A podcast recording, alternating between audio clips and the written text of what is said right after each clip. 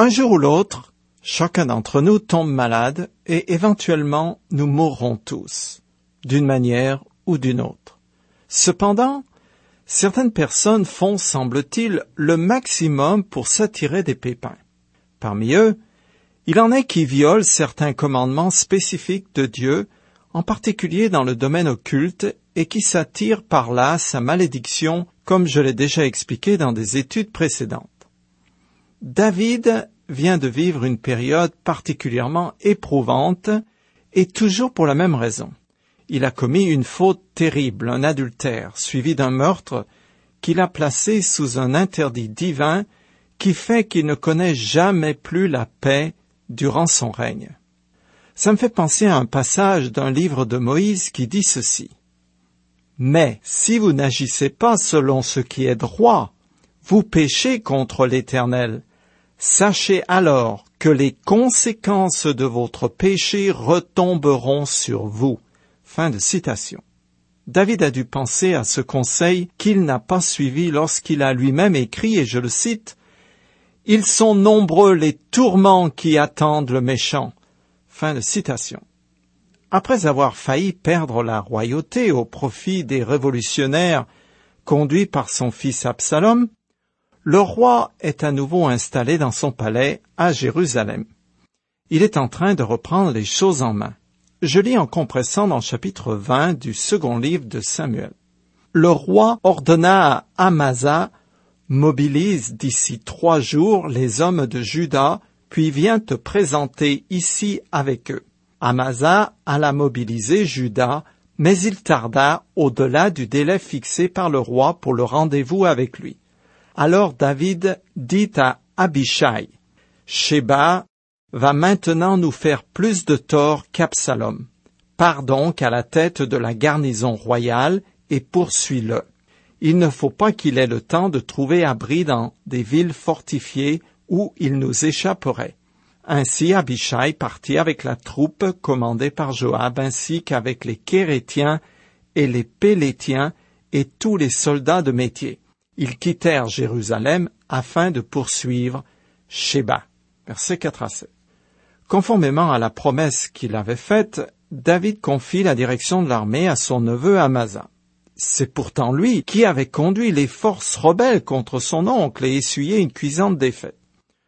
Sans qu'on sache pourquoi, Amasa traîne en route et le temps presse. Alors David confie à Abishai, frère de Joab, la tâche de mater la révolte des tribus du Nord conduite par le vaurien Sheba.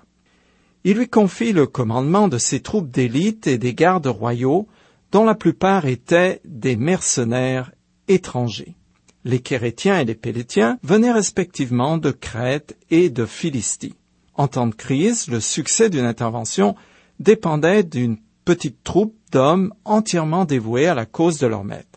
David essaye aussi d'écarter du commandement Joab, son ancien compagnon d'armes, parce qu'il est insoumis et sanguinaire. Je continue en compressant. Lorsqu'ils furent arrivés près de la grande pierre à Gabaon, ils virent Amasa venir au devant d'eux. Joab dit à Amasa, Vas-tu bien, mon frère? De la main droite, il saisit la barbe d'Amasa pour l'embrasser. Ce dernier ne prit pas garde à l'épée qui se trouvait dans la main gauche de Joab. Celui-ci la lui plongea dans le ventre et répandit ses intestins à terre sans lui porter un second coup, et Amasa mourut sur le champ. Verset 8 à 10 encore un passage plutôt sanglant. La scène a lieu à huit kilomètres au nord de Jérusalem. C'est la deuxième fois que Joab recourt au meurtre pour éliminer un rival et assurer sa position. La première fois, il avait froidement et lâchement assassiné le commandant de l'armée des tribus du Nord après qu'il se soit rallié à David. Cette fois-ci, c'est son cousin Amasa qu'il trucide. Quand il s'agissait de garder le pouvoir, Joab n'avait pas de famille. En Orient, embrasser est une marque de politesse et d'affection.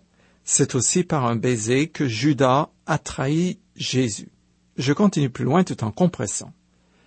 Après cela, Joab et son frère Abishai reprirent la poursuite de Sheba. Ils parcoururent toutes les tribus d'Israël en direction d'Abel Beth Maaka. Joab, avec ses troupes, arriva à la ville et l'assiégea. Toute l'armée de Joab se mit à creuser des sapes sous la muraille pour la faire s'écrouler. Alors une femme avisée se mit à crier du haut du rempart de la ville. Écoutez, écoutez, dites, je vous prie, à Joab, approche jusqu'ici, je veux te parler. Elle lui dit, Écoute les paroles de ta servante. J'écoute. Elle poursuivit, Nous sommes parmi les gens les plus paisibles et les plus loyaux d'Israël, et toi tu veux détruire une ville qui est une métropole en Israël? Pourquoi ruinerais-tu une cité qui fait partie du pays de l'Éternel? Joab s'écria, Sûrement pas. Je ne veux ni détruire ni ruiner quoi que ce soit. Mais Sheba s'est révolté contre le roi David. Livrez-le, lui seul, et je lèverai le siège de la ville. La femme alla trouver tous ses concitoyens et leur parla avec sagesse. Ils coupèrent la tête de Sheba et la lancèrent à Joab. Alors, celui-ci fit sonner du corps et les assiégeants se retirèrent de la ville. Chacun rentra chez soi. Joab retourna à Jérusalem auprès du roi. Versets 14 à 22. Cette ville assiégée se trouve à l'extrême nord du territoire d'Israël, à une quarantaine de kilomètres du lac de Galilée.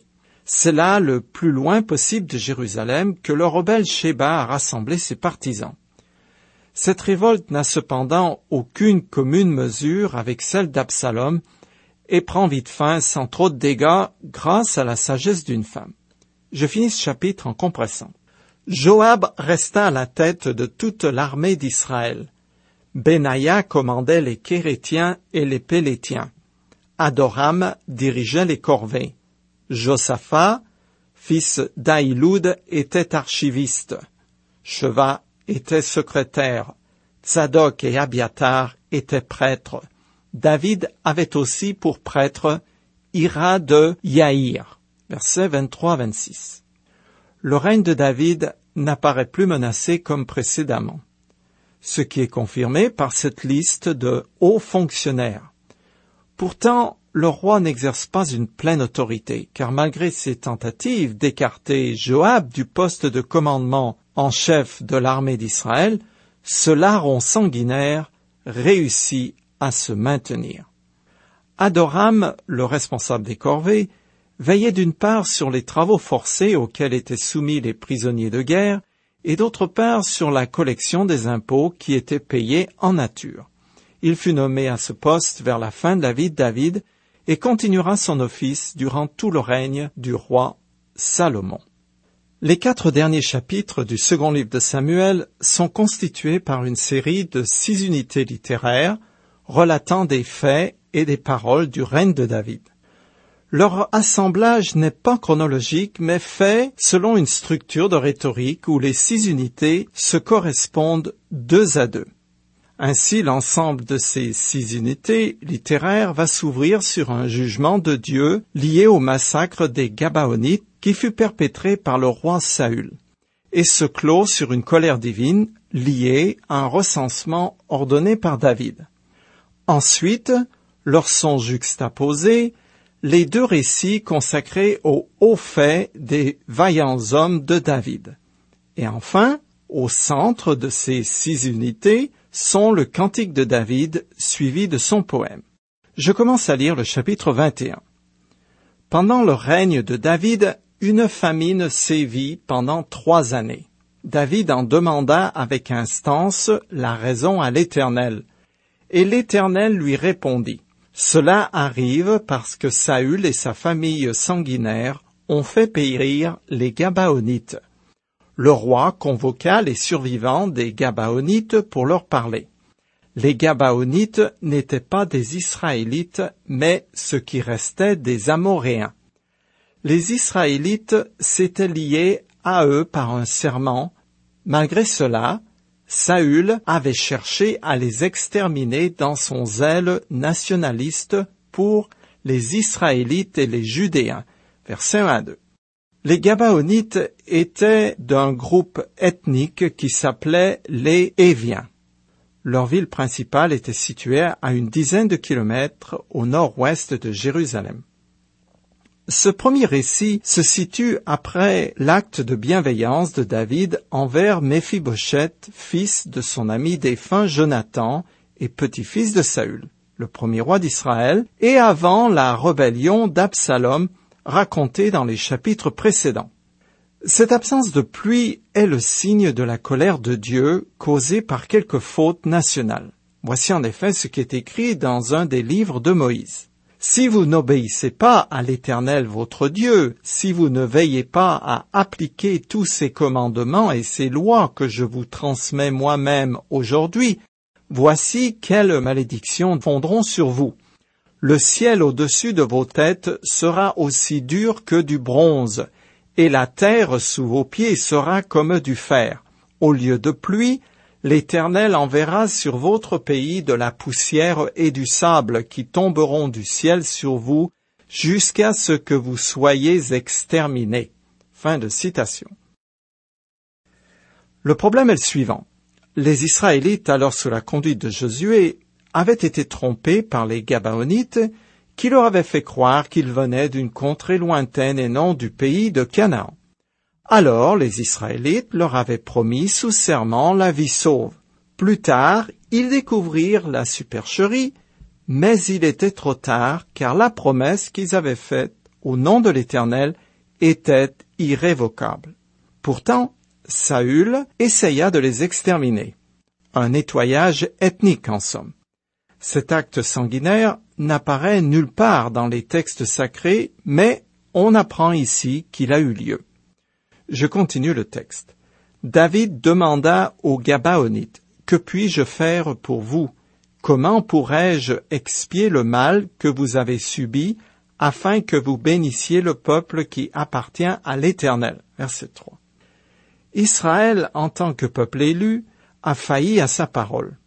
En raison du non-respect du serment qui leur avait été fait, et parce que la nation fonctionnait sous le régime de la théocratie, les Gabaonites pouvaient en appeler à la malédiction divine sur Israël. C'est ce qu'ils avaient fait. Et Dieu jugeait donc son peuple en lui refusant les pluies, ce qui entraînait la sécheresse et de maigres récoltes, et donc la famine. De nos jours, il n'existe aucune théocratie. Cependant, Dieu intervient quand même dans les affaires des hommes. Je sais bien que selon la philosophie évolutionniste et matérialiste de l'histoire, la théorie classique est que les nations et les empires arrivent naturellement à la fin de leur cycle de vie, s'épuisent et meurent. Mais selon la perspective biblique, c'est Dieu qui a jugé l'Égypte, l'Empire assyrien, babylonien, perse, romain, tous les royaumes européens, l'Empire britannique et le prochain en ligne de mire, ce sera sans doute les États-Unis. Une parole d'un prophète de l'Ancien Testament dit ceci. Il n'y a pas de paix pour les méchants, dit Dieu. Fin de citation. Je continue le texte. Les Gabaonites répondirent à David. Ce n'est pas avec de l'argent ou de l'or que pourra se régler notre différend avec Saül et sa famille, et il ne nous appartient pas de faire mourir quelqu'un en Israël le roi leur dit, Que demandez-vous donc? Je ferai pour vous ce que vous demanderez. Ils répondirent au roi. Cet homme voulait nous exterminer et il avait projeté de nous faire disparaître de tout le territoire d'Israël. Livre-nous donc sept de ses descendants, et nous les pendrons devant l'Éternel à Gibéa, où résidait Saül, l'élu de l'Éternel. Le roi déclara, Je vous les livrerai. Mais le roi épargna Méphibosheth, fils de Jonathan, petit-fils de Saül, à cause du pacte qu'il avait conclu par serment au nom de l'Éternel avec Jonathan.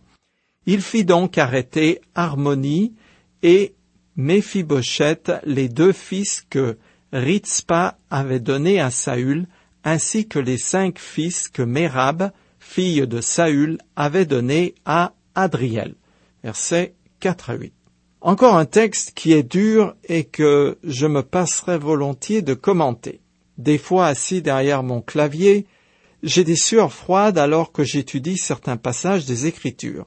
Il est ici question d'un règlement de compte entre Dieu, la nation d'Israël, représentée par David, et les Gabaonites. Ces derniers ne désiraient ni or ni argent, ils ne voulaient pas non plus se venger de manière illicite, mais demandent un acte public et conforme à la tradition vieille de tous les temps, la lex talionis, c'est-à-dire l'application de la loi du talion qu'on trouve aussi dans la loi de Moïse et que je cite. Tu feras payer vie pour vie, œil pour œil, dent pour dent, main pour main, pied pour pied, brûlure pour brûlure, blessure pour blessure, contusion pour contusion. Fin de citation. Je continue le texte.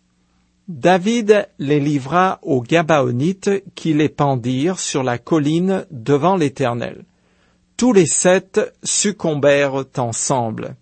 Ils furent mis à mort au premier jour de la moisson, au début de la récolte de l'orge. Verset 9. Ces sept descendants de Saül furent publiquement exécutés à l'entrée du printemps. Cette action fait penser au rite de sacrifice humain qui était couramment pratiqué par les Cananéens pour toutes sortes de raisons, les deux principales étant la conjuration du malheur et la bénédiction des dieux.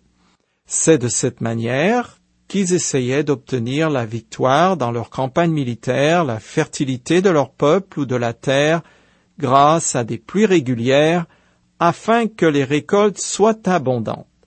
Cependant, dans le cas des Gabaonites, le texte explique cette exécution comme un acte de justice divine et de rétribution d'un mal. Il faut en effet garder à l'esprit que le roi Saül s'était engagé dans une campagne d'extermination des Gabaonites, genre Auschwitz four crématoire. Les descendants de Saül, qui avaient peut-être participé à ce nettoyage ethnique, payaient pour la faute de leur un texte de la loi de Moïse dit ceci. Moi, l'Éternel ton Dieu, je punis les fils pour la faute de leur père jusqu'à la troisième et même la quatrième génération de ceux qui me haïssent. Fin de citation. De mon point de vue, c'est pas juste. Peut-être, mais l'étalon de mesure de la justice, ce n'est pas moi, mais l'Éternel. Je continue le texte. Alors Ritzpa, fille d'Aya, prit son habit de toile de sac et l'étendit sur le rocher. Elle demeura là depuis le début de la moisson des orges jusqu'à ce que tombent les pluies d'automne. Pendant le jour, elle empêchait les oiseaux de s'abattre sur les corps, et la nuit, elle en éloignait les bêtes sauvages. Verset 10. Ritzpa était une des concubines de Saül. Ses fils étaient adultes, mais cette maman est quand même dans une grande détresse, alors elle garde les corps des suppliciés jusqu'à ce qu'ils soient enterrés. Normalement, ils auraient dû l'être dès le coucher du soleil, selon un texte de la loi de Moïse que je cite. Si un homme qui a encouru la peine capitale pour un crime a été exécuté et pendu à un arbre, son cadavre ne devra pas rester là pendant la nuit sur l'arbre, vous l'enterrerez le jour même, car un pendu est un objet de malédiction divine, et vous ne rendrez pas impure la terre que l'Éternel votre Dieu vous donne en possession. Fin de citation. Les corps avaient volontairement été laissés pendus afin qu'ils deviennent l'objet de la malédiction divine. De cette manière, la colère de l'Éternel se détournerait du pays et les pluies viendraient, ce qui sera le signe de la fin du jugement de Dieu contre son peuple. Je continue en compressant. On rapporta à David ce que Ritzpa, épouse de second rang de Saül, avait fait. Alors le roi alla demander les ossements de Saül et de son fils Jonathan aux notables de Yabesh en Galaad. Il fit venir de là les ossements de Saül et de son fils Jonathan, les joignit à ceux des suppliciés et les fit ensevelir dans le tombeau de Kish, père de Saül. Après cela, Dieu se laissa fléchir et intervint en faveur du pays. Versets 11 à 14. Ce passage raconte le dernier témoignage de respect de la part de David envers Saül qui avait été sacré roi d'Israël et envers Jonathan qui fut son meilleur ami. Ils furent tués au combat ainsi que deux autres fils de Saül qui ne sont pas mentionnés ici. Ces quatre hommes ainsi que ces sept suppliciés furent enterrés dans la même tombe familiale. Cette intervention de l'Éternel en faveur d'Israël signifie qu'il envoya les pluies d'automne de manière à ce que la prochaine récolte soit abondante. C'était donc la fin de cette famine qui avait duré trois ans. On a coutume de dire que le Dieu de l'Ancien Testament est bien plus sévère que le Christ. En réalité, au-delà des apparences que peut produire une lecture superficielle des Écritures, l'Éternel et Jésus sont identiques. Il est exact que ce dernier, lorsqu'il était sur terre, a manifesté au grand jour le pardon et la grâce de Dieu. Cependant, les règles de vie qu'il donne aux foules dans le sermon sur la montagne sont bien plus difficiles à mettre en pratique que les dix commandements. De plus, c'est bien le Christ qui, de tous les personnages de la Bible, parle le plus de la perdition éternelle. Il avertit avec sévérité et une très grande solennité ceux qui refusent de placer leur foi en lui comme leur sauveur.